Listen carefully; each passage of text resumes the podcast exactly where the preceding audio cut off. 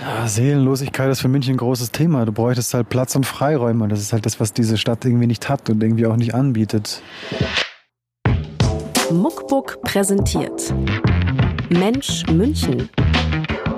Der Podcast aus unserer Stadt. Mit Jan Rauschning-Fitz. Hallo, hallo. Wer das hier hört, hört Mensch München, Podcast Folge Nummer 4. Der Podcast aus München von Muckbook für unsere Stadt, aus unserer Stadt. Heute mit Max Heißler im schönen Giesing. Dein Lieblingsplatz. Grüß dich, Max. Servus, servus, servus. Nummer 4, wer war denn die drei? Äh, Nummer 3 ist Andreas Schuster von Green City. Hat meine liebe Kollegin Ayla ähm, aufgezeichnet letzte Woche. Okay, läuft, läuft, läuft. Wir sitzen schön im Schatten am Giesinger 60er Stadion. Warum sitzen wir hier? Du hast dir den Platz ausgesucht. Was gibt es Schöneres, an einem Nachmittag eigentlich im 60er Stadion zu sitzen mit Kaffee, Wurstsemmel und sich nebenbei von einem Fußballspiel berieseln und berauschen zu lassen? Wir haben jetzt heute kein Spiel, aber da steht ein großes Wohnzimmer.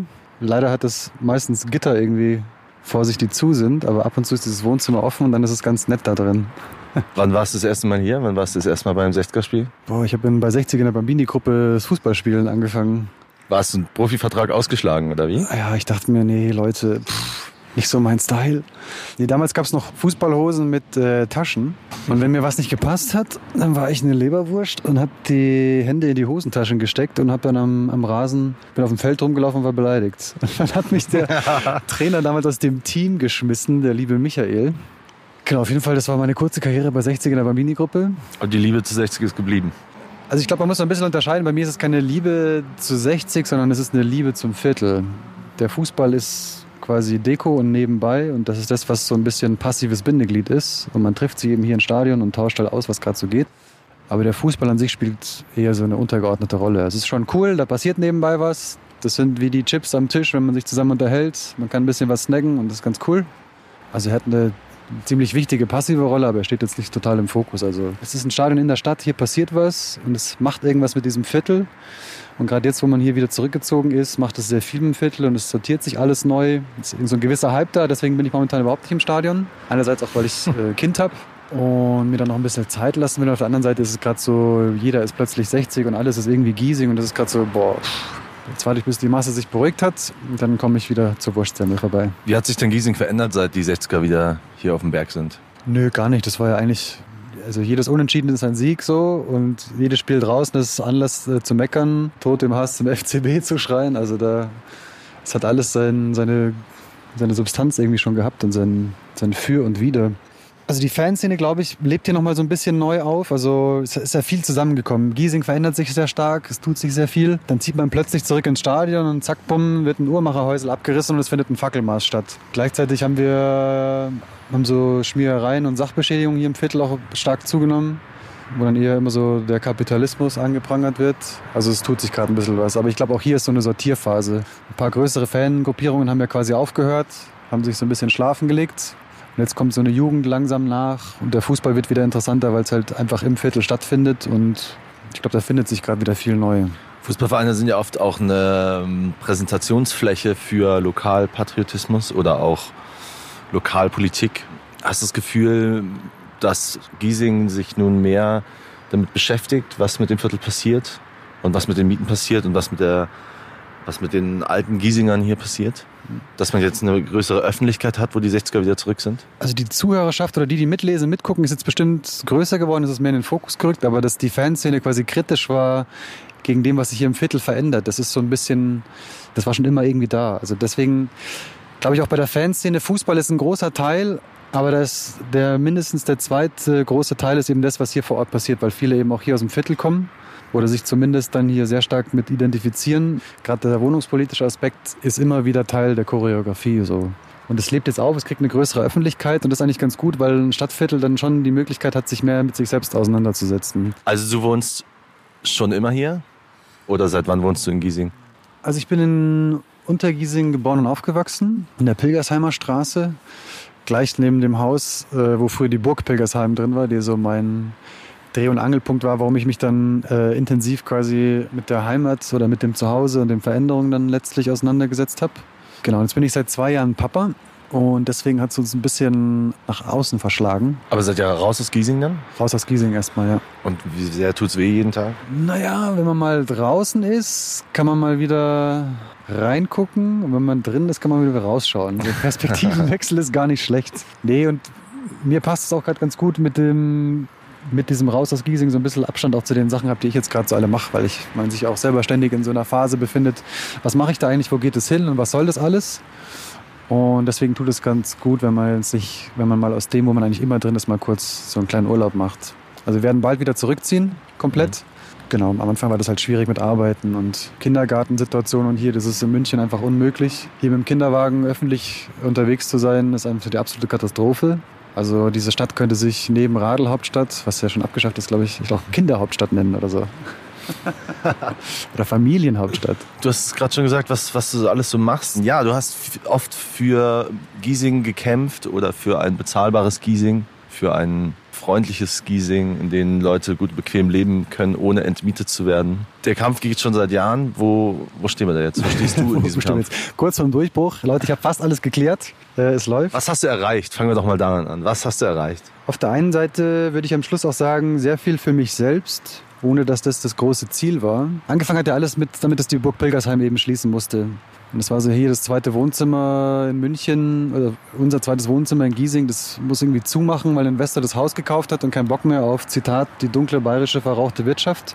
Und da haben wir ja aus der WG raus so eine Aktion gemacht, weil gleichzeitig das Parkraummanagement kam, dass wir das Logo der Burg Pilgersheim auf so Mülltüten gesprayt hatten und diese Mülltüten über diese Parkscheinautomaten gestülpt haben. Das haben wir sehr, sehr präzise gemacht. Und aus diesem WG-Bierprotest ist ja eben dann diese Aktionsgruppe Untergiesing entstanden, so mein politisches Kind eigentlich. Und da ging es dann recht schnell zur Sache. Wir hatten sehr viele Leute dann mit der Zeit an Bord, die auch die Thematik an sich gestört hat, aber das eher in so ein politisch-ideologischen Kontext halt eingebaut haben, mit dem sie halt so unterwegs sind, wo das Mindset so abläuft. Und es war dann für mich, war dann schnell klar, dass für mich das keine Rolle spielt, das in so einen Gesamtkontext einzubetten, dem ich als Einzelperson so machtlos gegenüberstehe. So, ja, der Kapitalismus ist jetzt schuld. Das ist dann so, ja, pff, bin ich nicht Teil dieses Systems, so der Mensch ist das Menschenwolf, irgendwie hängt das ja alles zusammen, das kann man nicht als Menschen ein System oder eine Systematik zu verurteilen. Das ist ja völlig absurd, weil das ist man ja selber. Die ist ja nicht gewachsen wie eine Pflanze, sondern die war, die hat man ja selber erschaffen so. Deswegen war für mich halt wichtig, da eine, so eine parteifreie und vor allem ideologiefreie Arbeit zu machen. Das hat dazu geführt, dass wir heute stadtweit sehr viele Arbeiten zum Thema Wohnen machen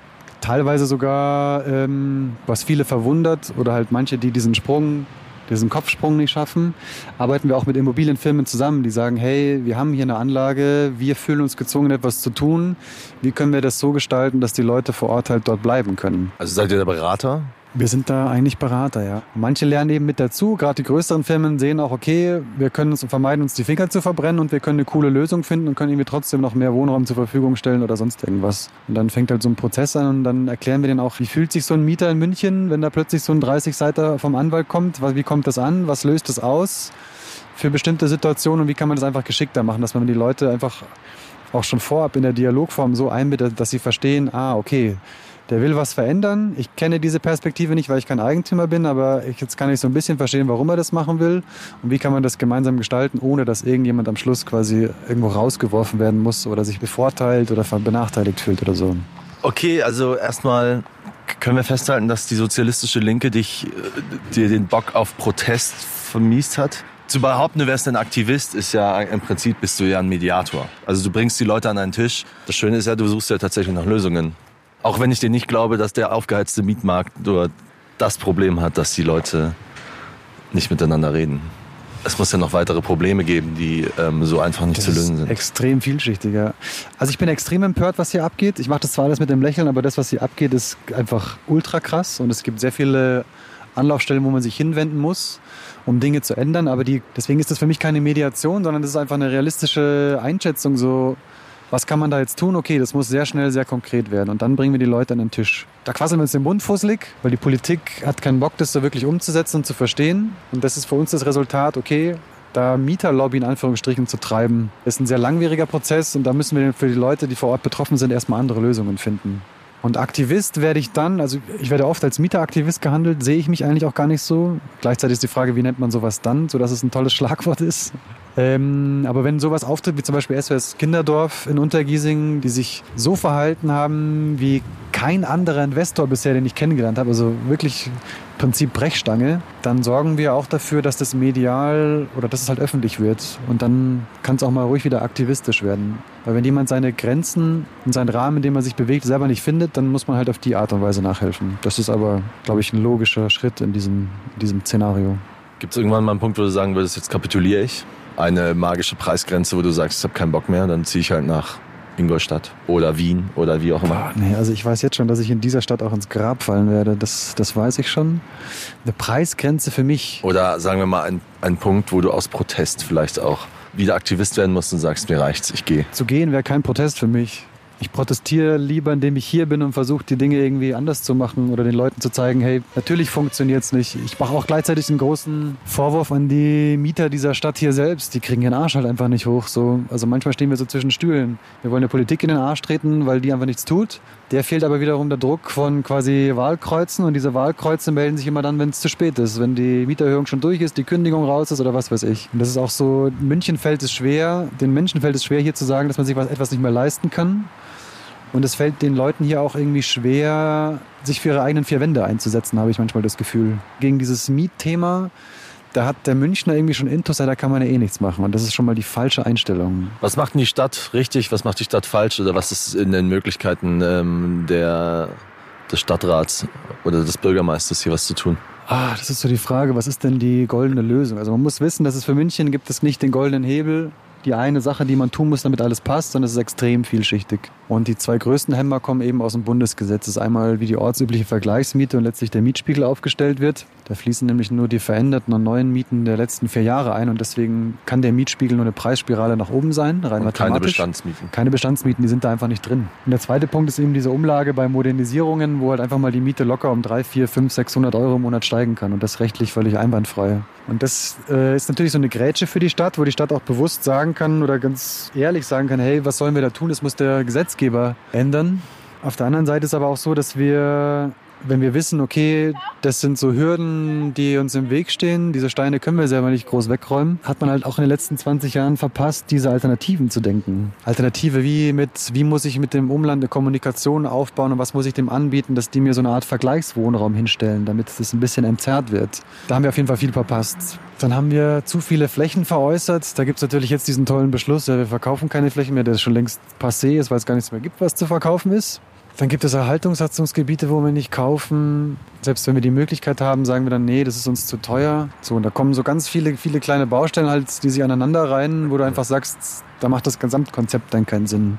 Deswegen brauchen wir Konzepte, wie wir vor allem den bezahlbaren Wohnraum erhalten können. Und jetzt dann daherzukommen mit so einer Münchner Mietpreisbremse, die längst eh eingepreist ist, ist einfach das ist eine bisschen schwache Leistung für den Oberbürgermeister. Also da bin ich schon, bin ich schon enttäuscht. Da muss ein bisschen mehr passieren. Stellst du dich auf zur nächsten Kommunalwahl? Ich weiß, ich habe momentan sehr viele andere Projekte an der Backe, die Spaß machen. Muss man überlegen, so wo die nächsten Jahre hingehen. Jetzt habe ich ja das frische Bier noch. Da kann ich jetzt zehn Jahre sein, was ich eigentlich cool finde. Aber auf der anderen Seite will ich zehn Jahre noch in der Gastro bleiben. Ich weiß es nicht. Ich glaube, ich bin gerade wechselfreudig. Apropos frisches Bier, wollen wir da mal hingehen? Machen wir das. Machen wir das. Bis gleich. Das Interview. Du sagst selbst von dir, du sagst kein Münchner, sondern Untergiesinger. Jawohl. Jetzt betreibst du hier im Schlachthofviertel eine Bar. Ist jetzt doch Münchner?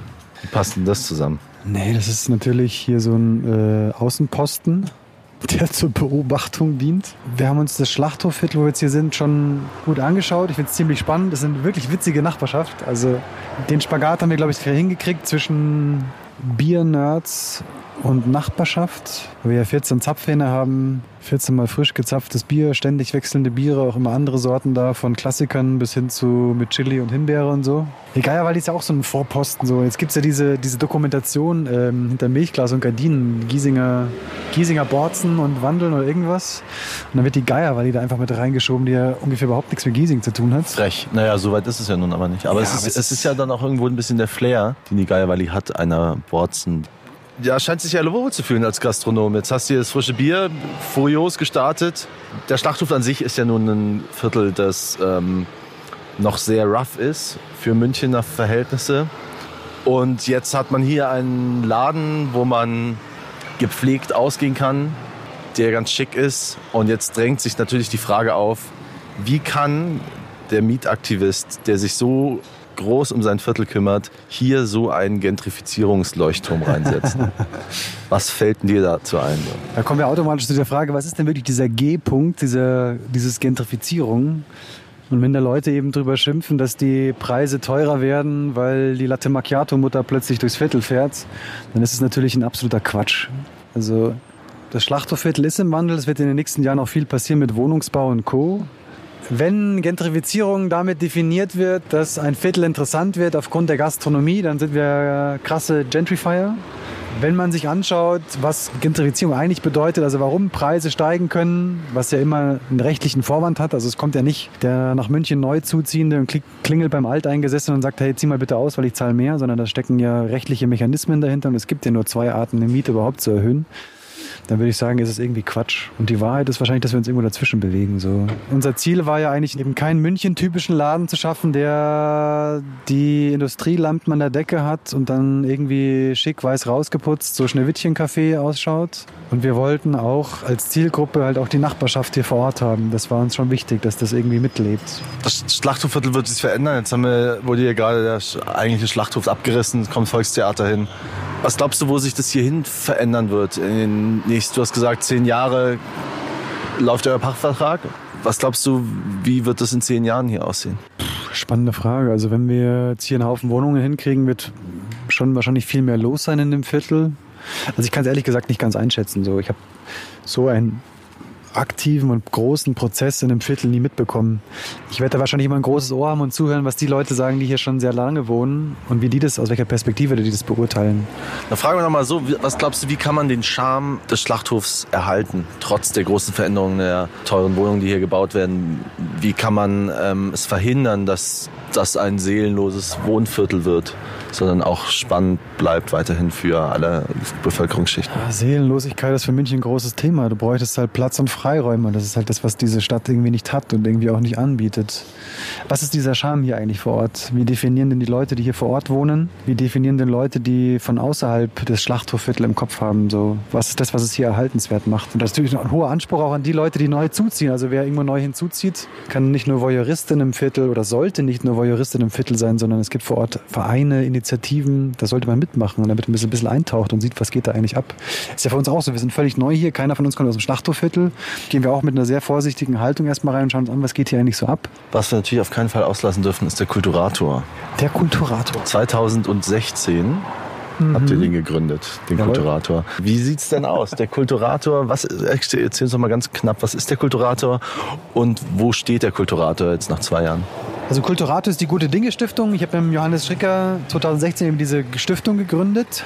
Und sie soll eigentlich Werkzeug sein. Das heißt, äh, jeder, der Bock hat, sich zu engagieren und es aber in einem kleinen Rahmen machen möchte, sodass er seine Zeit auch wirklich für sein Projekt verwenden kann und nicht für eine Vereinsmeierei oder sowas, kann sich an den Kulturator wenden. Wir schauen, ob dieses Projekt zu unseren gemeinnützigen Zwecken passt. Und wenn ja, dann äh, nehmen wir das Projekt bei uns auf und dann kann es losgehen in einem rundum sorglos Paket so. Das heißt, ihr stellt den institutionellen Rahmen bereit für jemanden, der dafür keine Lust, keine Kraft, keine Energie und genau. kein Know-how hat. Die meisten, die irgendwie aktiv werden wollen, also wir haben ein gutes Beispiel. Eine Freundin von Johannes ist mit, äh, mit geflüchteten Kiddies immer in den Zoo gefahren und dann ist halt immer der Eintritt für Zoo und für die und die, der, die Kosten für die MVG-Tickets halt angefangen, angefallen. Es ging irgendwann ins Geld und dann haben sie halt gefragt beim Zoo und MVG, hey, können wir das um, umsonst haben oder günstiger? Und dann hieß es halt, ja, Moment, also irgendwelchen Privatpersonen können wir das nicht geben. Ihr müsst schon irgendwie gemeinnützig sein. Und die haben sich dann mit Ach und Krach zusammengetan, einen Verein gegründet, sieben Personen brauchst du, Satzung und dann geht halt los, die ganze, der ganze Kram los. Und dann ist von den vier Stunden, die du vielleicht an Freizeit in der Woche hattest, um sowas zu machen, geht halt schon mal die Hälfte weg, einfach nur für so Vereinsmeierei. Und bei uns ist halt so, wenn es ein cooles Projekt gibt, du musst diese sieben Personen nicht erfüllen, sondern wir schauen uns das an, taugt das Projekt, dann nehmen wir das quasi mit auf und du kannst sofort loslegen und handelst quasi im Namen einer Stiftung und feel free. Du kriegst ein Konto zur Verfügung gestellt, dort können Leute drauf spenden, wenn sie dich unterstützen wollen. Ähm, wir haben ein paar Clues und Cliffe, die wir als Stiftung noch zur Verfügung stellen können. Es gibt einen kompletten Versicherungsschutz und, und, und. Also Einfach so ein rundum sorglos Paket für werde aktiv in dieser Stadt. Du hast eine coole Idee, mach einfach. Scheitere nicht an diesen komischen bürokratischen Hürden, die es gibt, die bestimmt ihre, ihre Relevanz haben, aber wir sehen da eher so Ehrenamt 2.0. Habt die Idee, kommt zu uns und setzt es um. Coole Nummer. Ähm, ja, wir sind ziemlich am Ende. Was weißt du über München, was ich noch nicht weiß? Jetzt muss ich überlegen. Ich weiß, wo man ziemlich einfach über den Zaun ins 60er-Stadion kommt. Das ist Gold wert. Das, äh, wenn das Band nicht mehr läuft, dann höre ich mir das gerne Für an. romantische Abende zu zweit. Nimmst ein schönes Bierchen mit und dann. Okay, ähm, jetzt ganz zum Schluss, wirklich ganz zum Schluss, würde ich dich gerne nach zehn Tipps fragen. Zehn Tipps in Zehn München. Tipps. Was man in München Cooles machen kann, wo du gerne bist.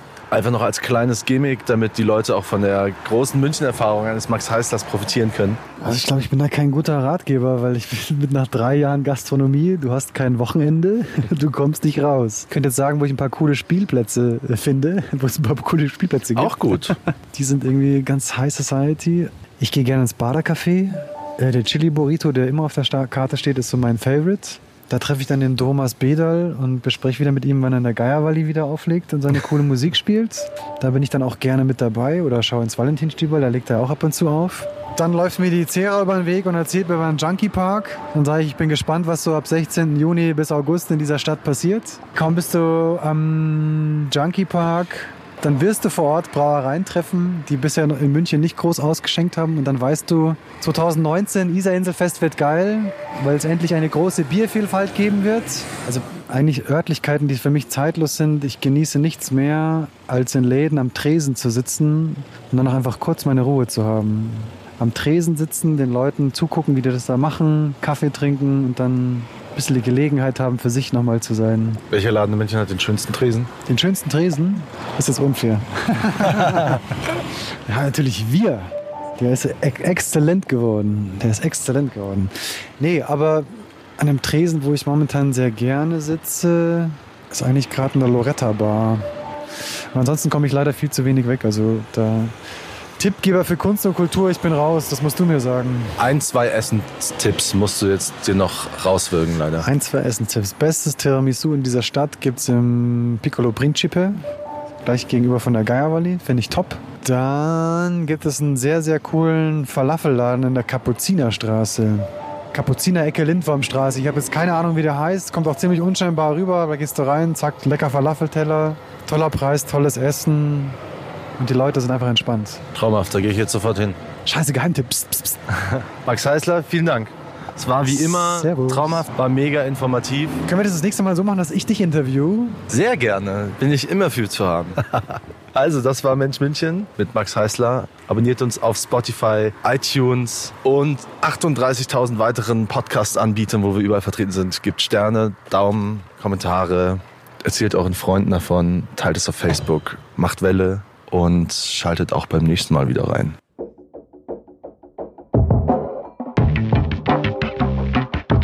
Mensch München. Moderation Jan Rauschning-Fitz. Redaktion Jan Kratziker, Sarah Möller, Hardy Röde. Regie und Produktion Ikone Media.